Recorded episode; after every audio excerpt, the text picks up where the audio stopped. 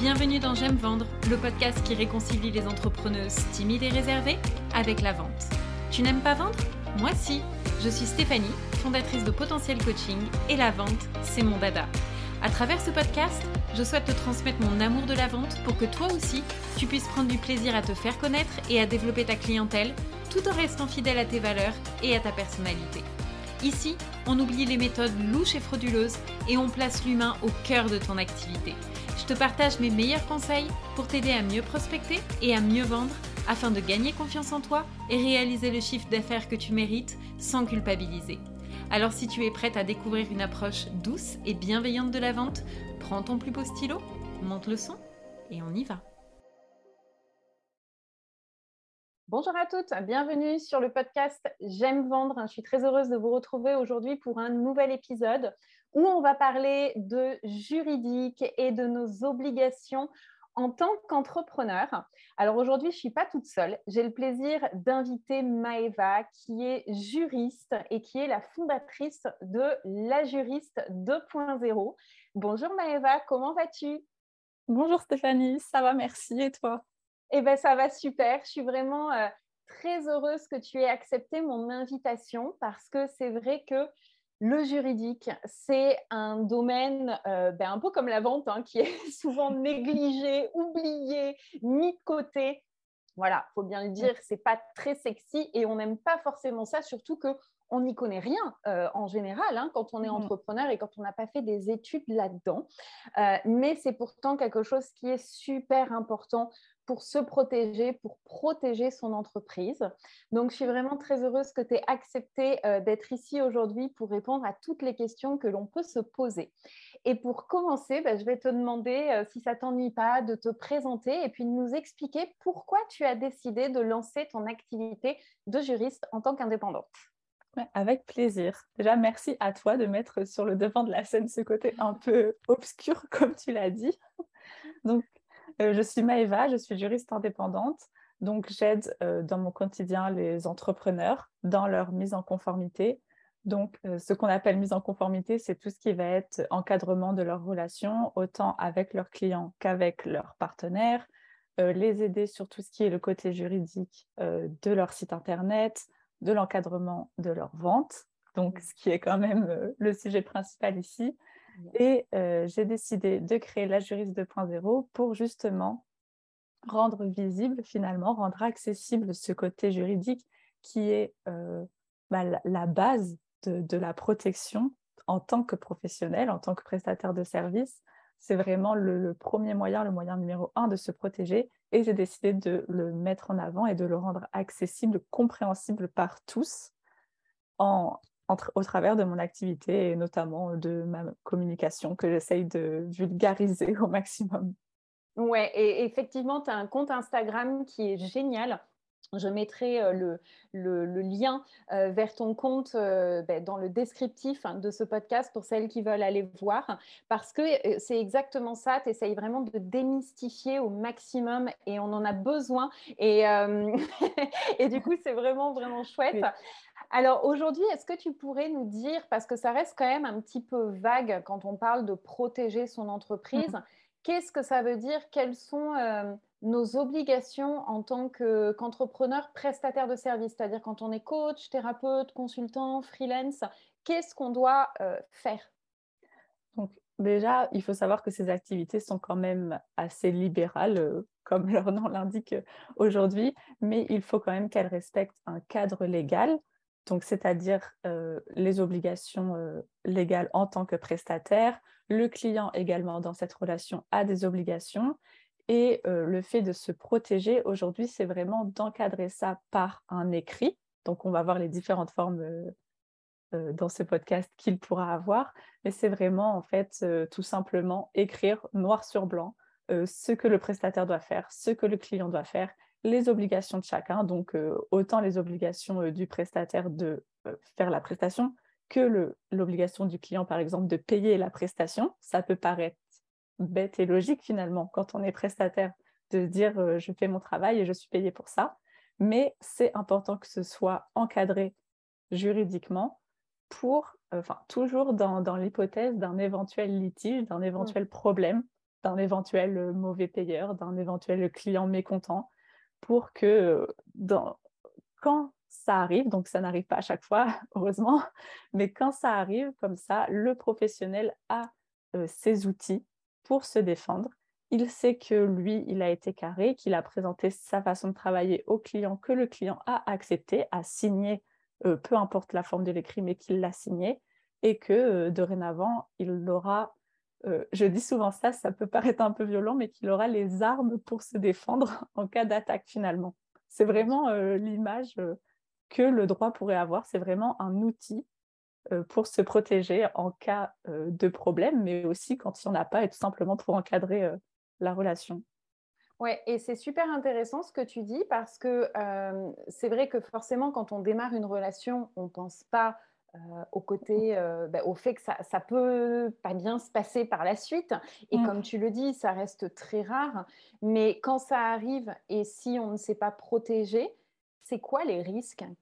Jusqu'où ça peut aller en fait pour un entrepreneur prestataire de services Donc, il y a différents types de risques qui, peuvent, qui, peuvent, qui existent. Ils ne peuvent pas exister, ils existent réellement. D'abord, il y a ceux forcément au sein même de la relation, par exemple, du coup, d'un client qui ne va pas payer, d'un client qui va pouvoir venir copier le contenu, je ne sais pas, du coaching, de la formation, qui va pouvoir le copier lui et le vendre par la suite. De la même manière, un client qui va pouvoir revendre les supports que le professionnel a fournis, par exemple, dans la relation. il y a le client qui va pouvoir, je ne sais pas, divulguer toute la relation, donc l'intérêt du coaching ou de la prestation, peu importe, ne, serait plus finalement parce que le client déballerait tout, je ne sais pas, sur Instagram. Mmh ça, c'est vraiment les risques, on va dire, humains. Mais il y a aussi les risques financiers, bien sûr, parce que s'il y a des obligations, il y a forcément des sanctions si on ne les respecte pas. Et par exemple, si on n'informe pas précontractuellement, donc c'est l'information précontractuelle le client, donc par des CGV par exemple, on a un risque d'amende administrative, donc plus ou moins élevé si on est entrepreneur individuel ou si on est en société, mais c'est quand même des sommes qui peuvent être assez grosses suivant la taille de la structure. Par exemple, en notre, en notre entrepreneur individuel, pardon, l'amende est de 15 000 euros. Ah donc là, on est vraiment sur le document qui encadre purement la relation, mais après, il y a plein d'autres petites euh, obligations, comme celle de facturation, par exemple. Euh, si on ne la respecte pas, il y a aussi une amende qui, euh, qui est plus ou moins élevée selon s'il n'y a vraiment pas de facture, s'il y a des obligations manquantes ou ce genre de choses. Enfin, les obligations, les sanctions administratives sont vraiment partout, pour tout, donc pour justement la non-présentation de documents, pour la non-facturation, pour le non-respect du traitement des données personnelles de son client, pour, euh, je ne sais pas, euh, la non, le non-respect de l'obligation de médiation si on travaille avec des consommateurs. D'accord. Donc, les risques sont très peu connus finalement parce que les obligations en elles-mêmes sont très peu connues, mm. mais sont euh, très présents et on pourrait se croire protégé si on est une petite structure. Mais il s'avère que les contrôles sont quand même de plus en plus fréquents parce que bah, tout simplement, les, les, entrepreneurs individuels sont aussi de plus en plus nombreux. Bien sûr, et puis en même temps, c'est aussi pour, comme tu l'expliquais tout à l'heure, c'est de la prévention pour mmh. soi, euh, pour son entreprise. Donc, je pense que c'est bien aujourd'hui d'éveiller peut-être un petit peu les consciences et de montrer que, bah, en fin de compte, on peut jouer avec le feu et que ça peut aller quand même assez loin dans les sanctions et que c'est dommage d'en arriver là parce que quand on a un litige qui se présente en plus avec un client, euh, tu parlais tout à l'heure de l'encadrement au niveau par exemple des, tarifs euh, et, du règlement, du paiement, etc.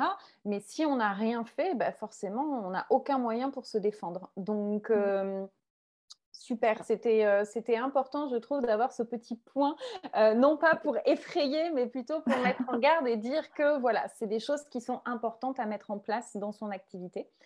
Euh, alors, du coup, tu parlais tout à l'heure des contrats, notamment des contrats, ben voilà, quand on, quand on signe avec un, nouveau client. Moi, j'ai une question qui me vient, c'est est-ce que c'est obligatoire pour tout le monde Par exemple, quand on est coach, thérapeute, qu'on travaille avec un particulier, euh, est-ce qu'on a l'obligation de mettre en place un contrat? Alors le contrat, à la différence par exemple des conditions générales de vente que l'on verra euh, plus tard, mais le contrat en soi n'est pas obligatoire.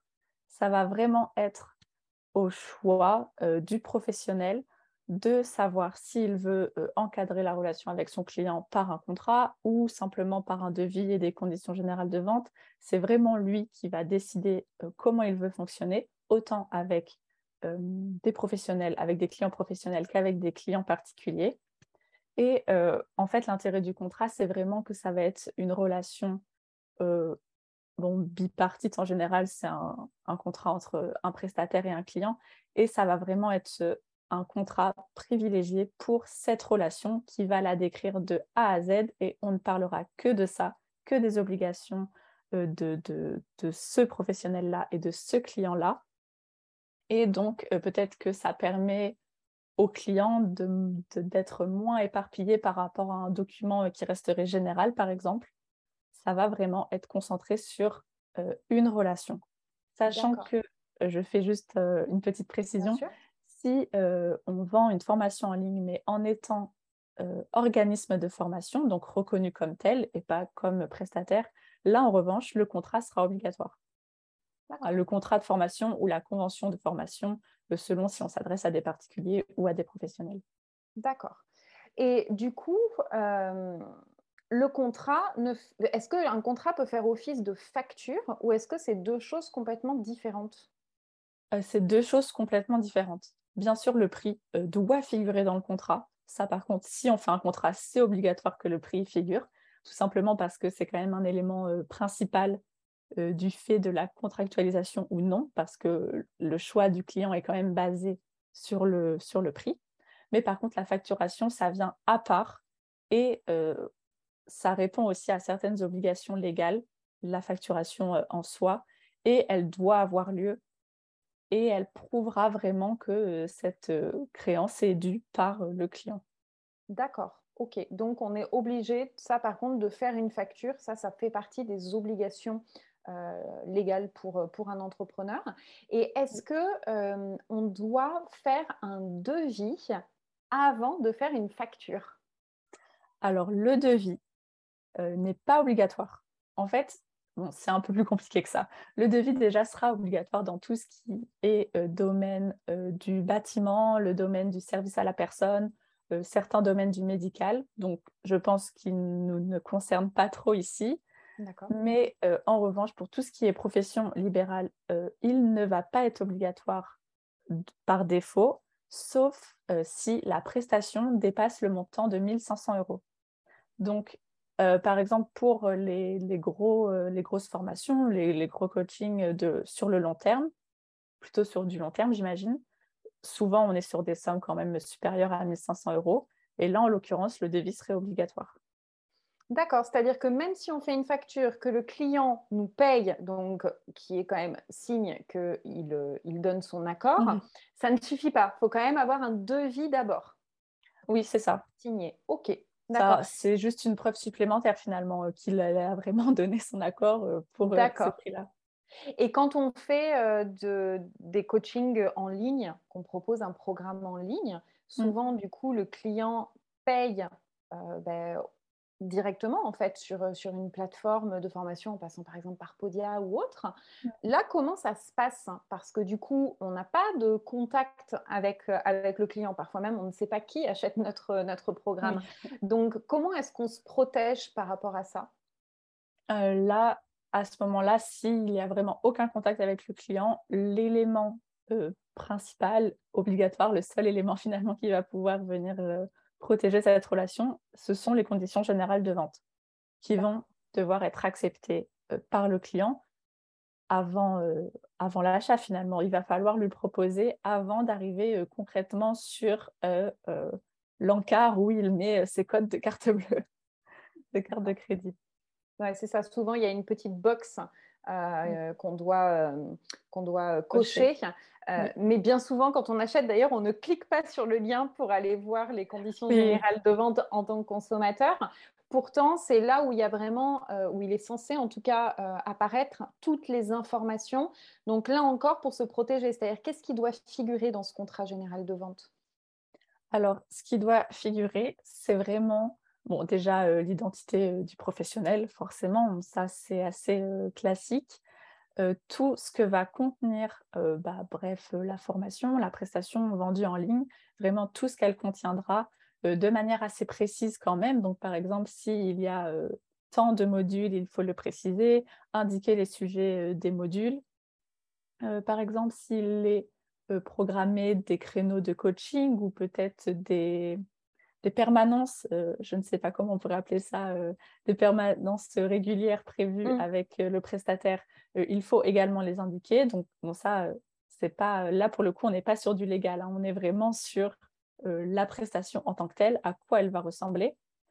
Et ensuite, de manière légale, on va venir préciser du coup les obligations des parties, donc du prestataire et du client, le prix de cette formation, de cet accompagnement, les modalités de paiement et tout ce que ça implique euh, de ne pas payer, euh, toutes les clauses également relatives à la propriété intellectuelle, donc comme on le disait en intro, pour vraiment protéger euh, son contenu et ce qu'on partage aux clients, mmh et également des clauses de données personnelles, de droits applicables, quoi faire en cas de réclamation, et toutes les éventuelles modalités de bah, politique de retour, remboursement, si on veut en mettre en place, ce genre de choses.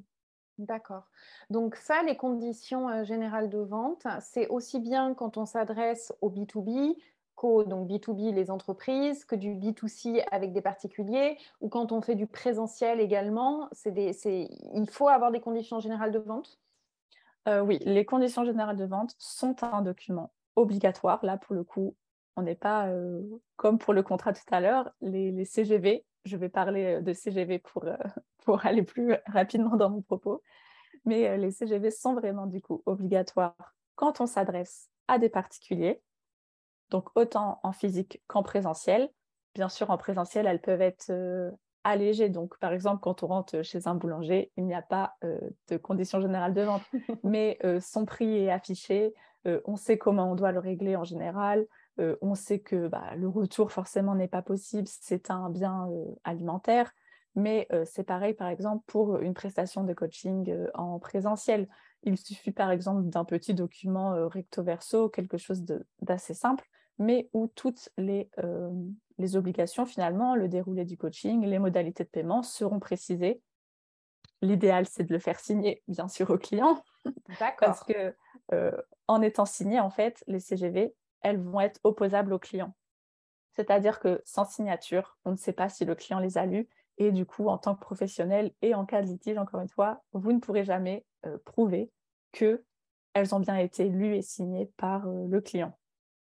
D'accord. Donc, euh, donc là, on a parlé pour les particuliers. Et quand on s'adresse à des professionnels, alors légalement, elles sont recommandées, mais pas obligatoires. Sauf que selon moi, c'est un peu une précision piège parce que si le client, donc professionnel, le souhaite dans la relation, il peut demander à tout moment euh, d'avoir accès au CGV. Ah donc finalement, vous n'êtes pas obligé de lui présenter en amont de la relation, mais vous devez lui les présenter dès qu'il vous le demandera. C'est ça. Donc, en clair, il faut l'avoir. voilà, c'est ça. Et surtout qu'en les présentant, encore une fois, en amont de la relation, il est possible, enfin, il est conseillé euh, de les faire signer au client. Comme ça, au moins, vous êtes sûr que vous partez sur une relation euh, encadré. Vous savez que vous avez présenté vos CGV, que le client les a acceptés. Donc, euh, a priori, pas de doute sur euh, le déroulé de la prestation des deux côtés. Super, ok. Et du coup, tu sais, on voit des, des, CGV euh, des modèles, tu vois, sur, euh, mm. sur Internet, ou euh, parfois on peut être tenté d'aller prendre les CGV de son concurrent et puis voilà, de, de, faire un peu un copier-coller en changeant le nom, etc. Est-ce que c'est quelque chose que tu nous recommandes ou comment fait-on pour rédiger ces conditions générales de mm. vente? Oui, bon, forcément, ce n'est pas quelque chose que je recommande d'aller copier les CGV de ses concurrents. Là, pour le coup, pour parler de sanctions, ça va être difficile de le chiffrer parce qu'on peut être réprimandé sur plusieurs fondements. Donc sur la contrefaçon, parce qu'on plagie la propriété intellectuelle de quelqu'un, sur le parasitisme économique, sur de la concurrence déloyale. Donc bref, il y a vraiment beaucoup de fondements et c'est très risqué. Surtout que maintenant, c'est très facile de voir qui a plagié sur qui, ces conditions générales de vente.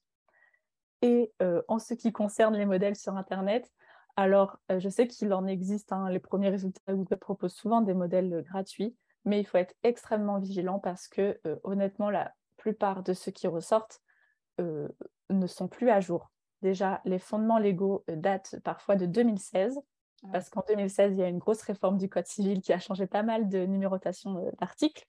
Et euh, les premiers modèles souvent ressortent avec ces anciennes numérotations, donc qui ne sont plus du tout d'actualité.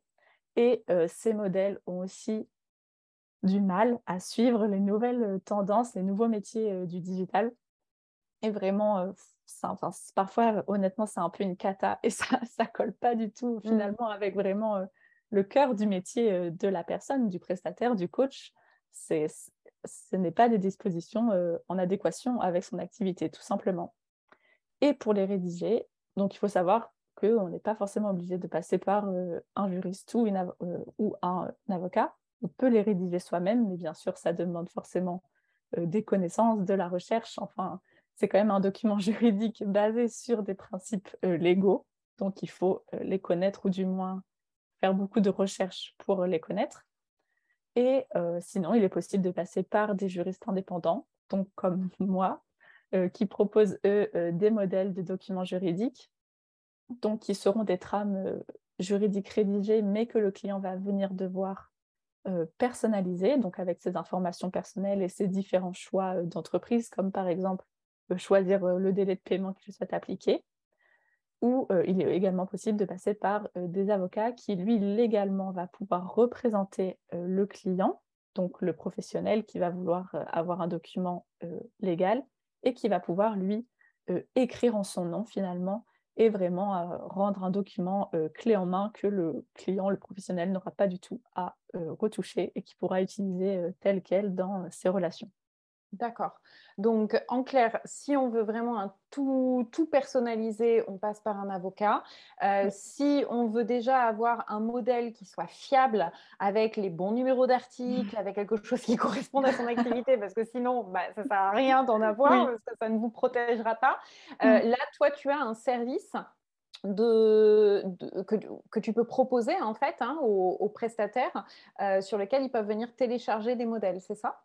Oui, c'est ça. Donc, j'ai mis en place mon site internet où il y a déjà quelques modèles de documents juridiques à télécharger, où du coup, ce sont, comme je l'ai dit, des trames juridiques prêtes à être personnalisées et vendues, accompagnées d'un guide d'utilisation et de compréhension où je viens expliquer les clauses, je viens expliquer comment le personnaliser.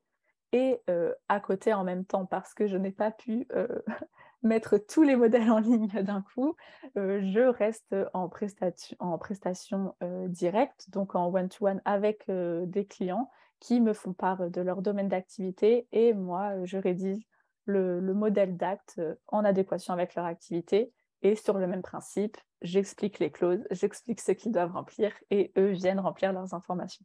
Génial, super. Je mettrai le lien pour celles qui sont intéressées dans le descriptif euh, du podcast. Euh, et puis, il y a un, dernier point que je voulais aborder avec toi, c'est euh, les autres documents qui sont obligatoires sur le site Internet, comme notamment les mentions légales, les politiques de confidentialité. Déjà, c'est quoi la différence entre les deux? Et est-ce que c'est vraiment obligatoire pour tout le monde? Mmh. Est-ce que tu peux nous parler de ça? Alors, euh, les mentions légales, donc déjà les deux documents que tu as cités sont obligatoires pour tout le monde. Euh, la différence, en fait, pour vraiment, euh, là, encore une fois, vulgariser et être très simple, les mentions légales, c'est l'identité de toutes les parties intervenantes sur le site Internet, donc je vais détailler dans quelques minutes. Et la politique de confidentialité va vraiment traiter de toutes les données personnelles qui seront collectées est traité euh, via le site internet, donc via la prestation du professionnel, Et ce document va également contenir les dispositions relatives aux cookies. Donc c'est vraiment ça. Il faut garder en tête identité, mention légale et données personnelles, cookies, politique de confidentialité. Ok, très bien. Et donc dans les mentions légales, donc qu'est-ce qu'on y met? Alors, on y met l'identité et les coordonnées de l'éditeur du site internet. Donc, qui édite le site? Donc, c'est souvent l'entreprise, hein, le professionnel en lui-même. l'identité et les coordonnées de l'hébergeur du site internet. Donc, bah, par exemple, Podia, que tu citais tout à l'heure, pourrait être un hébergeur de plateforme de vente finalement. Et en dernier lieu, l'identité et les coordonnées du directeur de la publication, donc celui qui écrit peu importe, hein, même s'il n'y a pas de partie blog, d'article, celui qui écrit le contenu du site internet et qui est responsable pénalement des propos euh, qu'il engage et qu'il écrit sur son site internet. Et ça, pour le coup, c'est vraiment un document qui pourrait s'arrêter là, donc vraiment très très très simple.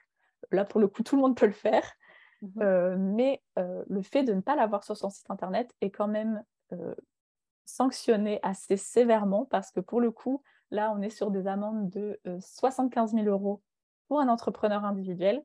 Ah, et euh, c'est multiplié par 5 quand on est une société. Donc, c'est 375 000 euros, je crois, quelque chose comme ça. Pour un document super simple à faire en plus. Oui, c'est ça. C'est vraiment pas compliqué. Et là, pour le coup, il n'y a pas besoin de connaissances juridiques. Oui. Euh, non, non, c'est ça. Moi, quand je le fais, je rajoute du coup plus de dispositions sur la protection du site, l'accessibilité, euh, les responsabilités, ce genre de choses. Mais pour le coup, ce qui est vraiment obligatoire, ce sont les identités que j'ai citées. Et finalement, c'est pour répondre à l'obligation euh, d'information et de transparence que le professionnel euh, doit euh, exercer sur Internet.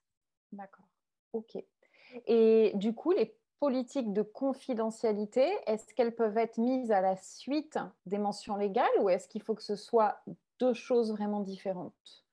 Alors ça, il n'y a pas d'obligation légale. En soi, ça pourrait être mis euh, à la suite des mentions légales. C'est quand même conseillé en fait d'avoir deux documents différents parce que sur certains, euh, à certains endroits du site internet, donc notamment par exemple euh, remplir un formulaire de contact ou s'inscrire à la newsletter ou ce genre de choses, bon, ça ne se voit pas souvent, mais il faudrait en théorie demander le consentement de l'utilisateur pour l'utilisation de ces données et pour, euh, par exemple, lui envoyer euh, des, des emails euh, marketing ou promotionnels pour la newsletter en l'occurrence. Et il faudrait de, demander le, il faudrait pardon, donner accès à cette politique de confidentialité pour que lui, il se rende vraiment compte ce que ça implique finalement de donner ces mmh. données, quels droits il va pouvoir bénéficier sur ces données.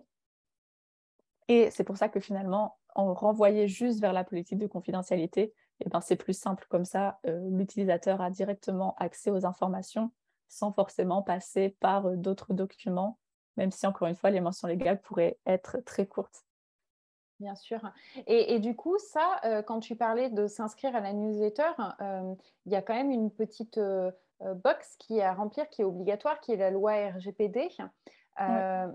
Je ne sais, je sais pas si on dit RGPD, à chaque fois je me trompe avec l'anglais, c'est bien ça, hein, on l'appelle RGPD. C'est ça, ça, je ne me trompe pas. Le règlement européen, oui, c'est ça. C'est ça, donc qui est pour protéger justement euh, ben, les données des consommateurs. Mm. Donc, est-ce que, euh, parce que ici souvent on met juste une petite phrase comme quoi la personne accepte de recevoir ensuite des emails, etc. Mais on mm. n'a pas euh, l'obligation de mettre les politiques de, de, de confidentialité. En fait, en théorie, non, on n'aurait pas cette obligation, sauf qu'il faudrait être un peu plus explicite que ça dans la petite euh, checkbox. Il faudrait dire que du coup, euh, bah, l'utilisateur consent à s'inscrire à la newsletter. Donc, ça engendre forcément une collecte et un traitement des données et que euh, cette personne dispose de droits sur ces données, comme le droit d'accès, de modification, de suppression de ces données et qu'il pourrait se désinscrire de la newsletter à tout moment parce que ça aussi, du coup, c'est obligatoire via un lien, euh, un petit lien qui est en bas de, tout, euh, de tous les emails. Et euh, du coup, c'est pour ça que pour plus de précision, on peut renvoyer vers la politique de confidentialité pour que la personne dispose vraiment de toutes les informations et qu'il sache vraiment de A à Z à quoi, ça à quoi pardon, ces données vont servir et à, quoi, comment elles vont être utilisées par le professionnel. D'accord, donc là, c'est vraiment les politiques de, confidentialité, c'est vraiment sur ça. C'est expliquer euh, aux consommateurs comment on va gérer, nous, ses données personnelles, quels sont ses droits, comment il peut se désabonner, etc. C'est ça. Et qui est euh, du coup le responsable euh, de traitement, ça s'appelle comme ça, des données personnelles. Donc l'identité, bon là encore une fois, hein, c'est l'entreprise, c'est le gérant de l'entreprise, l'entrepreneur individuel qui va être responsable de ces données. Il faut dire au, au, client, à l'utilisateur, peu importe qui c'est et comment le contacter. D'accord, très bien. Ben, écoute, Maëva, merci beaucoup pour toutes ces super informations aujourd'hui. Euh, je pense que ça aura euh, répondu à beaucoup de questions que j'avais reçues euh, sur ma newsletter de ma communauté ou de ma communauté sur Instagram quand j'avais dit que j'aurais une invitée surprise pour parler juridique. Donc, je pense que ça, ça nous a beaucoup éclairé. pour toutes celles qui souhaitent aller plus loin, donc je vais mettre tous les, les détails, le site internet, le compte Instagram de Maëva dans mon descriptif. Sachez aussi que euh, Maëva interviendra dans ma formation J'aime vendre qui euh, va ouvrir ses portes le 13 octobre prochain. Euh, donc là, Maëva, tu vas ben, venir parler un peu plus en détail de justement tout ce qui est contrat et conditions générales de vente parce que signer, comme on l'a dit, hein, vendre c'est sympa, mais derrière, il faut se protéger. Donc, est-ce que tu veux ben, rajouter quelque chose pour euh, terminer euh, cet entretien?